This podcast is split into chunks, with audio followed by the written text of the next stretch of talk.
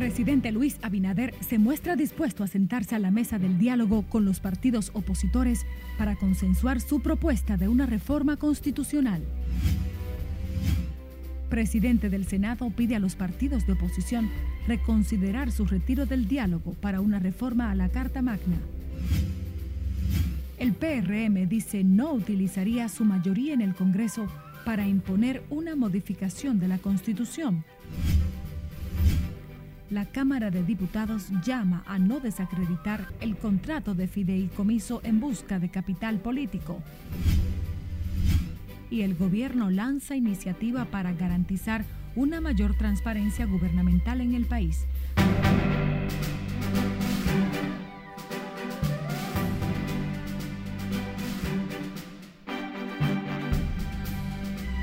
Hola, muy buenas tardes, bienvenidos, bienvenidas a Noticias RNN. Somos la primera jornada, María Cristina Rodríguez les informará durante esta media hora junto a nuestro gran equipo técnico y de producción. Iniciamos las noticias con el presidente de la República, Luis Abinader, que garantizó este jueves estar en disposición de integrarse en la mesa del diálogo con los partidos de oposición que se retiraron de las discusiones para la reforma a la Constitución que se desarrolla en el Consejo Económico y Social. Lauri Lamar nos cuenta más en directo de lo que el mandatario también pidió a los opositores para presentar sus propuestas. Muy buenas tardes, Lauri. Gracias, buenas tardes. El presidente Abinader aseguró que la reforma a la Carta Magna busca fortalecer la institucionalidad del sistema judicial para blindar los recursos del Estado de la impunidad y la corrupción que no queremos ministerios públicos que estén contaminados. El mandatario insistió en que los puntos que se modificarían a la Constitución de la República no buscan provecho político. Lo que más le conviene a todo el país es que realmente existe ese ministerio público, que haya temor por el que cometa actos de corrupción, que haya temor por los funcionarios actuales que cometan actos de corrupción, que realmente la gente sepa que hay un sistema de consecuencias, que no hay impunidad. En ese sentido, instó a los líderes de partidos opositores que se retiraron de la mesa del diálogo en el Consejo Económico y Social a retomar las discusiones para el consenso.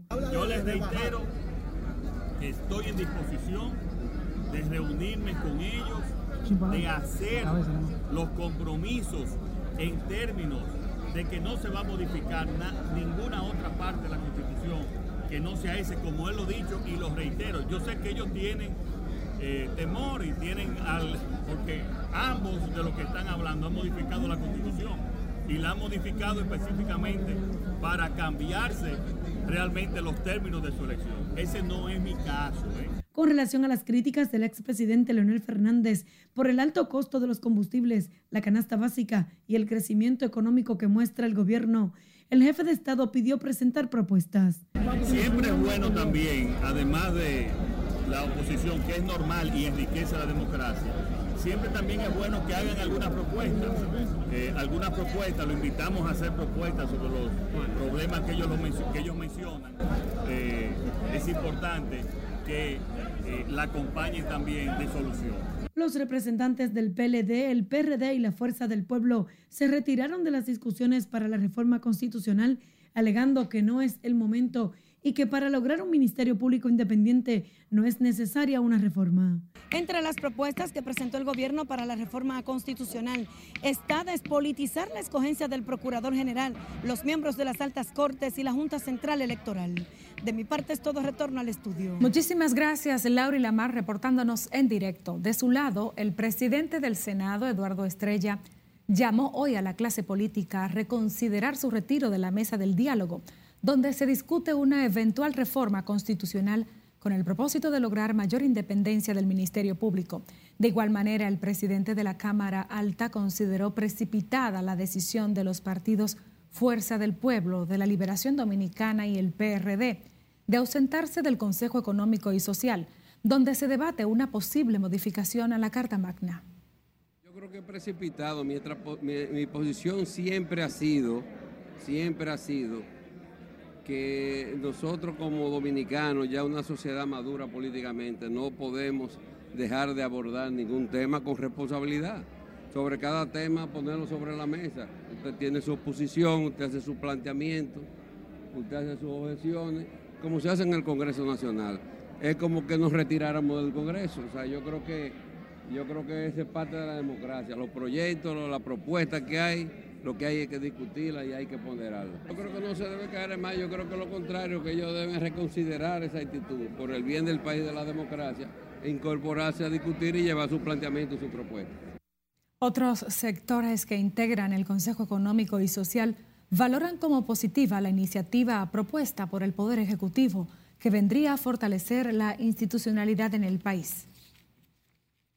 A propósito, el Partido Revolucionario Moderno no utilizará su mayoría en el Congreso para imponer la reforma constitucional, dejó claro el vocero oficialista en la Cámara Baja, Julito Fulcar, quien llamó al PLD y la Fuerza del Pueblo a retomar el diálogo en la mesa del CES. Nelson Mateo con los detalles. El vocero reformista en la Cámara Baja criticó que los delegados del PLD y la Fuerza del Pueblo se retiraran de la mesa del diálogo sobre la reforma constitucional. Porque entendemos que ese partido también ha modificado en dos ocasiones la, constitución para su propio beneficio y buscando eh, específicamente la reelección presidencial y ahora con qué moral vienen a retirarse tan ligeramente de un diálogo tan importante. Este diputado oficialista asegura que el único motivo por el que la oposición abandonó la sesión del Consejo Económico y Social es por su temor a la propuesta constitucional de un ministerio público independiente. Ellos tendrán sus razones, lógicamente nosotros también la sabemos, tienen muchas cosas que ocultar y por eso se oponen a que haya un ministerio público independiente y a que se refuercen los organismos de control del Estado. Pero el vocero PRMista Julito Fulcar espera que los opositores se reintegren a las discusiones de una reforma constitucional. Todos sabemos que hoy el PRM no tiene los votos para modificar solo la constitución, ni es la voluntad ni ha sido ni es la vocación del presidente de la República imponer cosas, porque eso forma parte de la visión eh, de los presidentes con vocación eh, de tirano y Luis Abinader ha demostrado ser un presidente demócrata. El vocero permeísta en la Cámara de Diputados, Julito Fulcar, dio garantías de que el presidente Abinader no impulsa una reforma para beneficios políticos particulares. Nelson Mateo, RNN. De su lado, el presidente de la Cámara de Diputados, Alfredo Pacheco, sostuvo hoy que existen partidos de oposición que pretenden desacreditar el contrato de fideicomiso en busca de capital político. Pacheco dijo que ante esa realidad, el PRM está edificando a sus legisladores para que puedan defender ese método de administración público-privada. Y a través del fideicomiso vamos a poder desarrollar un paquete de soluciones que la República Dominicana necesita. Si yo me pongo en lugar de algunos partidos de oposición, me coloco al frente de un grupo que quiere desacreditar la figura y logro desacreditarla, indudablemente que le voy a quitar al gobierno que quiere ejecutar un paquete de soluciones a través de esta medida la posibilidad de que lo haga. Es tan simple como es.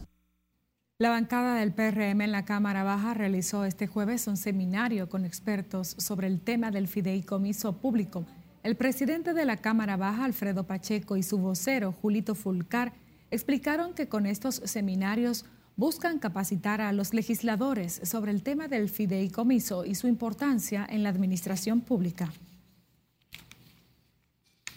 Y con el objetivo de lograr una gestión con mayor transparencia, el gobierno, a través de la Dirección de Ética e Integridad Gubernamental, lanzó este jueves la primera Política Nacional de Datos Abiertos con la que pone al servicio de la ciudadanía las acciones gubernamentales vía las informaciones. Jesús Camilo nos dice más en directo. Buenas tardes, Jesús. Adelante. Gracias, buenas tardes. Con la iniciativa puesta en marcha en este momento, las autoridades buscan acercar más las ejecutorias a la población dominicana a través de informaciones transparentes. Que el camino de la transparencia es una oportunidad histórica que todos debemos cumplir. La política nacional de datos abiertos impulsada por el gobierno tiene como propósito contribuir al fortalecimiento de la transparencia, institucionalidad y el combate a la corrupción en el país. Además, persigue que las instituciones públicas realicen una gestión en el marco de la legalidad y respeto a la democracia. Y eso hace este gobierno, pero hacerlo con transparencia, sin esconder nada. Y eso celebramos en este día, el día en que nace la primera proclama y se proclama la política nacional de datos abiertos. Considerando que la República Dominicana asumió el programa interamericano de datos abiertos, que tiene como propósito fortalecer la política de apertura de información e incrementar la capacidad de los gobiernos y los ciudadanos en la prevención y el combate de la corrupción. En el marco del Día Internacional de los Datos Abiertos, el defensor del pueblo también destacó que la iniciativa contribuye al fortalecimiento del Estado social y democrático de derecho, lo que resaltó además el director de Proconsumidor. Significa que el ciudadano puede ver lo que realmente se realiza en la parte de la ejecución, pero al mismo tiempo puede investigar en cuanto al periodismo para poder lograr una robustez en lo que termina siendo la parte de validación de la información y al mismo tiempo lo que es la veeduría o la, o la investigación como tal. Y yo creo que el gobierno está haciendo un esfuerzo para, que, eh, para ser transparente, para que por primera vez los ciudadanos, todos los dominicanos, seamos parte del mismo gobierno, eh, comprendiendo, entendiendo, viendo lo que hace el gobierno en favor de la ciudadanía. Durante el evento, reconocidas la Superintendencia de Bancos, el Ministerio de Educación Superior y la Policía Nacional por sus aportes en el servicio de informaciones a través de su portal de datos únicos a la población dominicana. Precisaron además que acercar las informaciones gubernamentales a la ciudadanía permite un gobierno más cercano a la gente. Es lo que tengo hasta el momento. Retorno contigo al set de noticias. Muchísimas gracias, Jesús Camilo. En otra información, un grupo de 35 diputados del PRM solicitó a Eddie Olivares que inscriba sus aspiraciones a la presidencia de ese partido. El vicevocero de los diputados oficialistas, Eugenio Cedeño, dijo esperar que el partido oficial celebre su convención mediante el voto directo y secreto, un proceso interno en el que está seguro Olivares será favorecido por el voto mayoritario de la base PRMista. Entonces hay un gran entusiasmo en la bancada del partido, revolucionario moderno, y creo que se enciende una luz de esperanza a lo interno del partido y se abre una nueva ventana, un nuevo catálogo de oportunidades con la presidencia de un hombre como eh, Eddie Olivares, que hay que anotar esta palabra a partir de hoy. Y le invito a que la busquen en el diccionario, ecuánime, institucional, ecuánime, equilibrado, estable. Y confiable. El diputado Eugenio Cedeño dijo que se espera que al menos 70 diputados se sumen al proyecto de Eddie Olivares como nuevo aspirante a la presidencia del partido.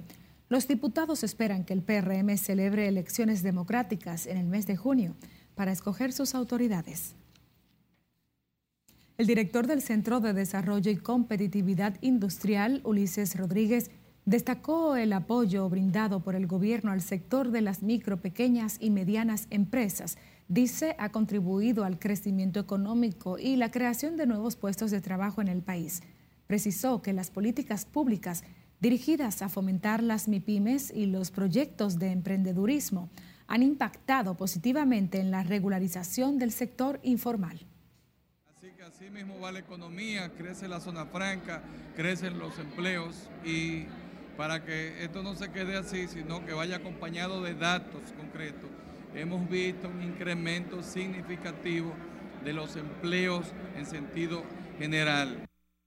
Ulises Rodríguez destacó que como política pública dirigida a priorizar el sector, el presidente Luis Abinader puso en marcha el plan para reactivación de las MIPIMES.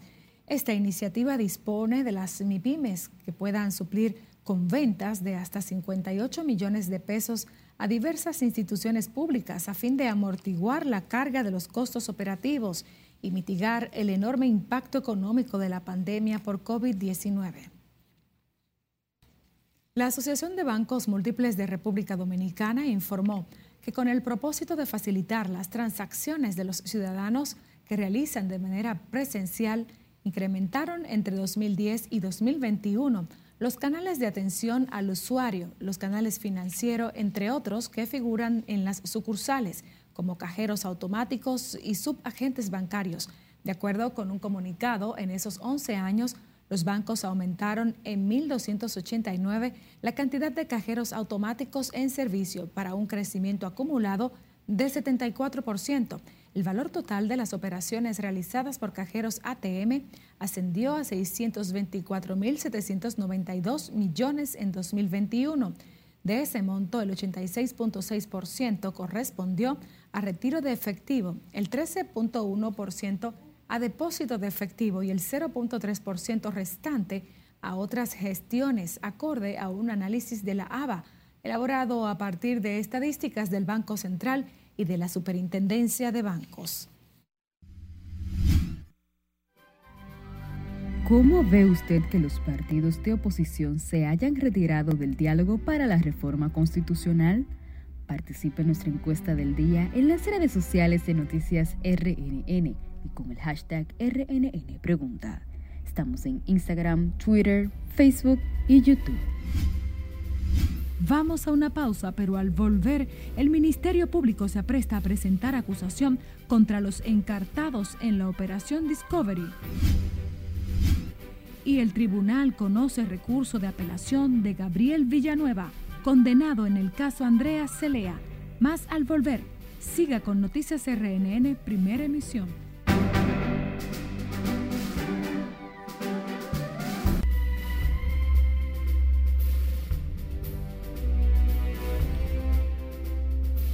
En Noticias RNN continuamos dando seguimiento al conflicto bélico entre Rusia y Ucrania, y es que la devastadora invasión a manos de fuerzas militares rusas, iniciada hace una semana, ya ha causado más de 900.000 refugiados y miles de muertos, entre ellos hoy cuatro adultos y dos niños. Scarlett Guichardo nos pone al tanto en el resumen internacional de Noticias RNN. Veamos. Los combates en Ucrania por la invasión de Rusia no cesan y siguen escalando en intensidad con disputas en distintas ciudades, donde las milicias locales hacen lo posible por resistir los embates. Seis personas, dos de ellas niños, murieron anoche por un bombardeo en la ciudad de Isium, en la región de Kharkov, informó el teniente de alcalde de la ciudad. En tanto, Occidente amplía sus sanciones a Rusia para tratar de detener los ataques ordenados por el gobierno de Vladimir Putin. Pasamos con el precio del barril de petróleo Brent para entrega en mayo que sigue su escalada este jueves y sube el 3,48% en la apertura del mercado de futuros de Londres hasta situarse en los 116,8 dólares, un nuevo máximo desde agosto de 2013. El Brent marca este jueves su cuarta sesión consecutiva al alza. El precio se ha disparado por miedo a una crisis de suministro global de petróleo tras la invasión de Rusia a Ucrania. El expresidente de Brasil, Luis Ignacio Lula da Silva, confirmó que volverá a competir por la presidencia de su país en octubre próximo. El líder del Partido de los Trabajadores despejó así la incógnita sobre su candidatura para convertirse por tercera ocasión en presidente del país latinoamericano y afirmó que mantiene la energía de cuando comenzó en la vida política. Pasamos con los familiares del exdiputado mexicano Pedro Carrizales Becerra, conocido como el Mijis, que informaron que el cadáver analizado en el Instituto Forense de Ciudad Victoria, en el estado de Tamaulipas, en México, corresponde al activista de 42 años que estaba desaparecido desde el 31 de enero. El cadáver de El Mijis, que desarrollaba un proyecto para migrantes en Nuevo León, fue identificado mediante pruebas de ADN. Y un juez dejó en libertad a un hombre de 37 años detenido el pasado lunes luego de que de manera sorpresiva golpeara y embarrara con excremento a una mujer hispana de 43 años mientras esperaba el tren en la estación de la calle 241 en el Bronx. Se trata de Frank Abrokwa, quien tiene un extenso historial criminal. El juez lo dejó en libertad supuestamente debido a que sus otros casos abiertos eran todos delitos menores y no delitos graves, por lo que la corte no pudo fijar la fianza. En las internacionales, Scarlett Guichardo, RNN. Pasamos a las noticias locales. El presidente Luis Abinader viajará este viernes a las provincias de Baní y San Cristóbal para agotar una intensa agenda de trabajo y llevar soluciones a problemas que afectan las diferentes regiones del país. Las actividades en las que estará el mandatario incluyen la entrega de títulos de propiedad y un encuentro con juntas de vecinos, así como la inauguración de una nueva oficina regional de agricultura, entre otras. El presidente Abinader dará inicio a su agenda laboral en Asua a las 10.30 de la mañana con un acto del programa Supérate. A la una sostendrá encuentro con juntas de vecinos en el Polideportivo de Baní y posteriormente presidirá la inauguración de la Oficina Regional de Agricultura. Por otro lado, a su llegada a San Cristóbal, el jefe de Estado encabezará a las 5 de la tarde la inauguración del sistema de drenaje del barrio Moscú. Ahora vamos a Santiago, donde el Ministerio Público se apresta a presentar la acusación contra más de 100 personas que han sido detenidas durante los allanamientos bajo ilícito de delitos y estafa de alta tecnología a ciudadanos estadounidenses, dominicanos y de otras nacionalidades. Junior Marte cuenta esta historia.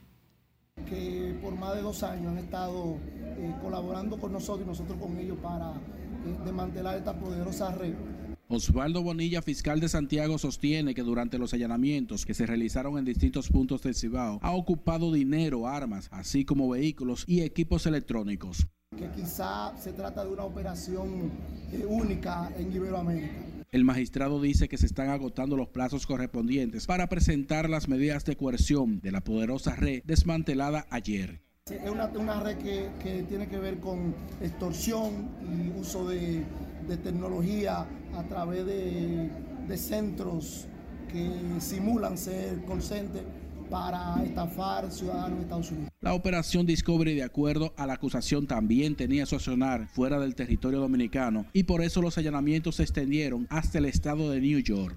Estamos en un proceso de análisis de toda la documentación. ¿Cuántos se han sometido, magistrado? Bueno, eh, le digo que es una operación que está en curso, todavía seguimos allanando. Pero por las 48 horas tiene que someter. sí, pero seguimos allanando, seguimos trabajando, seguimos levantando evidencia. Los detenidos se encuentran todos en la cárcel del Palacio de Justicia. Muchos de ellos afirman desconocer la acusación, mientras abogados sostienen que los apresados en la mayoría son empleados. A él no se le encontró nada comprometedor toda vez que él es empleado de ese call center Sí, había un carro de él en la parte de afuera que él lo había alquilado. El dinero que él ha conseguido ha sido de la mejor vía, porque él ese dinero que él ha tenido lo consiguió por una demanda que él tuvo, el del 2013-2012, por ese tiempo. Y tenemos los documentos para demostrar que ese dinero no es ilícito. Según las autoridades, los allanamientos siguen hoy. En la operación que han participado 321 policías, 45 fiscales y 105 técnicos. En Santiago, Junior Marte, RNN. A casi cuatro años de la muerte de la joven de origen rumano, Andrea Celea, el caso volvió este jueves a los tribunales en la primera sala de la Corte de Apelación del Distrito Nacional. Gabriel Villanueva busca su libertad y el inicio de un nuevo juicio. Miguel de la Rosa con más detalles. Sí, queremos 10 años más. En el conocimiento de un nuevo recurso de apelación, los familiares de Andrea Salea piden que se cambie la tipificación de la condena a Gabriel Villanueva para que sean agregados 10 años más. No hay condena en uh, la legislación dominicana que pueda condenar un hecho de esta magnitud. Los representantes legales presentaron cinco motivos por los cuales consideran se debe cambiar la sentencia que califican de ligera. El tribunal anterior nos acogió en parte esa teoría práctica y venimos aquí en esta instancia que nos proporciona la ley a los fines de poder eh, demostrar al tribunal de que el tribunal anterior estaba equivocado en esa calificación. Mientras que los abogados de Gabriel Villanueva exigen un nuevo juicio. Nosotros entendemos y lo hemos planteado así en nuestros recursos que hubo una incorrecta valoración de la prueba, una incorrecta valoración de la prueba, tanto testimonial como documental. Gabriel Villanueva se presentó al tribunal con una evidente delgadez que atribuyó a complicaciones de salud. Pasé por un proceso que tuve un problema en los riñones, renal, eh, me operaron y por eso he perdido unas cuantas libras. La joven rumana Andrea Celea fue lanzada del octavo piso de un hotel de la capital en septiembre del 2018, en hecho que quedó captado en cámara de seguridad. Por el hecho, Villanueva fue sentenciado a una pena de 20 años de prisión. Miguel de la Rosa, RNN. En el curso de las noticias, el Ministerio de Salud Pública reportó este jueves 279 nuevos casos de COVID-19 tras procesar 6.439 muestras para detectar la enfermedad en las últimas 24 horas en las que no se notificaron decesos. El país acumula 575.436 contagios de coronavirus y 4.370 muertes desde marzo del 2020, cuando se confirmó el primer caso en el país. Las personas con la enfermedad suman 1.772, de las cuales hay hospitalizadas 145, lo que representa una ocupación del 6% de las camas destinadas para atender pacientes COVID.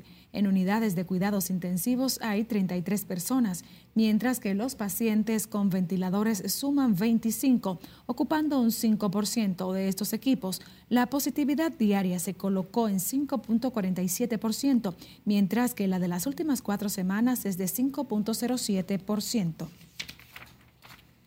El presidente del Colegio Médico Dominicano, Senencava, llamó este jueves a los padres dominicanos a prestar atención a la salud de sus hijos y aplicarles el fármaco contra el coronavirus luego de que se detectara el contagio de un niño con la subvariante de la COVID-2. Vanessa Valdés tiene los detalles en directo. Muy buenas tardes, Vanessa. Gracias, buenas tardes. Ante la variante BA2 del coronavirus que circula en el país, el director del Colegio Médico Dominicano recomienda a los padres a inocular a sus niños, ya que estos que no están vacunados podrían presentar un cuadro severo por su alto nivel de contagio. Y si no se vacunan, obviamente pueden, pueden presentar un cuadro de mayor impacto sobre su organismo. El especialista informó que ante este nuevo escenario, los padres no deben bajar la guardia. Los niños son más vulnerables porque no han recibido la vacunación que tienen una gran cantidad de los adultos, o por lo menos el 55% de los adultos dominicanos que han recibido ya hasta una segunda dosis. Como colegio médico, nosotros orientamos a los padres a varias cosas. En primer lugar, seguir enviando sus hijos a las escuelas.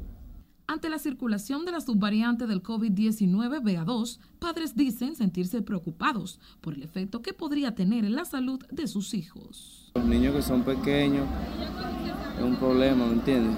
¿Y temes a que pueda llegar a mayores de contagio? No, claro, porque es que si infecta uno puede infectar varios. Sí, yo temo por eso. Porque si agarra un niño no es igual que una persona grande. ¿Ves? Si a mí me agarra, aunque yo me muera, pero no es igual que un niño. Bueno, exhortarle a la, a la población que tenga cuidado, que cuide sus niños y que no dejen de usar su mascarilla, su lavado de manos. El Ministerio de Salud Pública informó la detención del primer caso de la subvariante de Omicron BA2 en un niño de 8 años del Distrito Nacional sin vacunar y que presenta síntomas leves. El director del Colegio Médico Dominicano, Senen Cava, informó que esta nueva subvariante no representa peligros en cuanto a la salud en los adultos ya inoculados contra el virus del COVID-19. Respecto al tema, es todo retorno contigo al centro de noticias. Muchísimas gracias, Vanessa Valdés. Seguimos con más. La expresidenta de la Cámara de Diputados, Rafaela Lila Albulquerque, aseguró hoy que en el año pasado en los hospitales de Higüey el 50% de las mujeres que dieron a luz fueron haitianas indocumentadas. La diputada reformista por San Pedro de Macorís dijo en este sentido que el turismo en toda esta región está servido por un puente para la entrada irregular de haitianos al país. Yo estoy muy preocupada con Higüey. En Higüey, producto de las construcciones que se están haciendo allá en Bávaro, los hoteles eh, eh, contratan haitianos para la construcción Higüey se puede decir que es un pequeño Haití. En Higüey tú, tú te caminas, hay lugares que todo es haitiano cuando tú llegas. Y con sus costumbres que no son las nuestras, con su religión que no es la nuestra, pero todo eso está trayéndolo para acá. Pero la cantidad de parturientas, el 50% de mujeres que parieron en Higüey fueron haitianas, la diputada Rafaela Lila Albuquerque aseguró que existe una invasión pacífica del territorio nacional de la que forma parte la ONU y lo que califica como un absurdo llamado para que República Dominicana mejore las atenciones médicas a las parturientas de origen haitiano. El presidente de la República, Luis Abinader, inauguró este jueves el Espigón de Pescadores de Boca Chica, una iniciativa que permitirá renovar e impulsar la actividad pesquera de la provincia de Santo Domingo, además de dinamizar la economía local y la creación de nuevas fuentes de empleo. Los trabajos de construcción que están a cargo de la Autoridad Portuaria Dominicana incluyen la recuperación y ampliación del antiguo muelle, en el que podrán atracar más de 100 embarcaciones. El impacto real de esta obra llegará hasta miles de personas. Pero además con este puerto se podrá ampliar la capacidad de pesca. Habrá una mejor organización también entre el gremio y los visitantes de las zonas turísticas. Podrán seguir disfrutando de una pesca de calidad con los mejores productos, siempre frescos y salidos directamente de nuestro mar. Y por eso le digo, Porfirio, que también, además de financiar a mejores embarcaciones de los pescadores, vamos también a financiar a las pescaderías, a los restaurantes también, para que este se convierta en una zona o se confirme en una zona que puedan venir a comer pescado fresco de toda la región. Estamos trabajando sin descansar en la primera etapa de este plan para impactar y cambiar la vida a más de medio millón de dominicanos y dominicanas que viven de la pesca de manera directa e indirecta. Nuestro propósito hoy se consolida. Estamos más comprometidos que nunca en dignificar este sector tan olvidado. El muelle pesquero tiene además un camino de acceso para pescadores, el rescate del patio de maniobras, un área para limpieza de los productos marinos, una oficina y una zona de vigilancia, así como 1.600 metros de asfalto.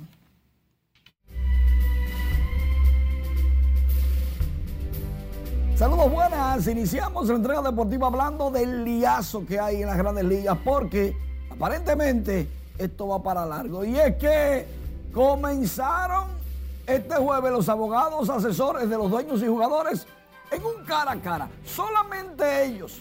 Parece que para planificar las posibles próximas reuniones. Estos fanáticos se desesperaron y fueron a Nueva York frente al edificio donde está la Major League a protestar y lo dejaron que protestara y que dijera lo que sea y se tiraron fotos y sacaron y después lo agarraron y lo esposaron porque allá no se relaja. Estamos de jueves de TVT hoy, pero en el 2006 inició el primer clásico mundial de béisbol. Van cuatro ediciones, la quinta en el 2023, otro TVT. ¿Quiénes son esos? Sin musculatura, por eso son tres inmortales. Roberto Clemente, Willie Mays y Hank Aaron. Para los que no lo conocieron así jovencitos. Otro TBT, el Estadio Francisco Micheli en La Romana en 1986. Qué diferente, no había nada atrás. Mientras tanto, el Banco de Reserva y Samuel Pereira reciben reconocimiento de parte de la Liga Dominicana de Béisbol y de la Confederación de Béisbol Profesional del Caribe por su apoyo y respaldo tanto a la Serie del Caribe como a la Serie regular. La Liga Teresa Durán ganó oro en Maxi Baloncesto en Quito, Ecuador, en la categoría 45 años o más. Felicitaciones. Mientras tanto, este viernes contra Vietnam, República Dominicana en Copa Davis, sábado también. Parece que los muchachos están prestos y listos. ¿Están confiados? Vamos a ver qué pasa. Vamos a apoyarlo en el Parque del Este. Por otro lado, Alex Rodríguez parece que en cualquier momento podría volver. No ha perdido el toque. Es como calidad de salón de la fama. Lo que se aprende no se olvida. Y A-Rod está practicando, ya no tiene que salir con j Pues sí, en tiempo de basura, las fundas caen de tres. Miren cómo este señor en Nueva York no falla una funda. Yo creo que al, al final si lo contratan, termina encestando más que cualquiera. Leí ahorita en las redes que algo así necesitan los Lakers. Y algo más. Gracias, Manuel. Nosotros nos despedimos en esta primera entrega. Buenas tardes.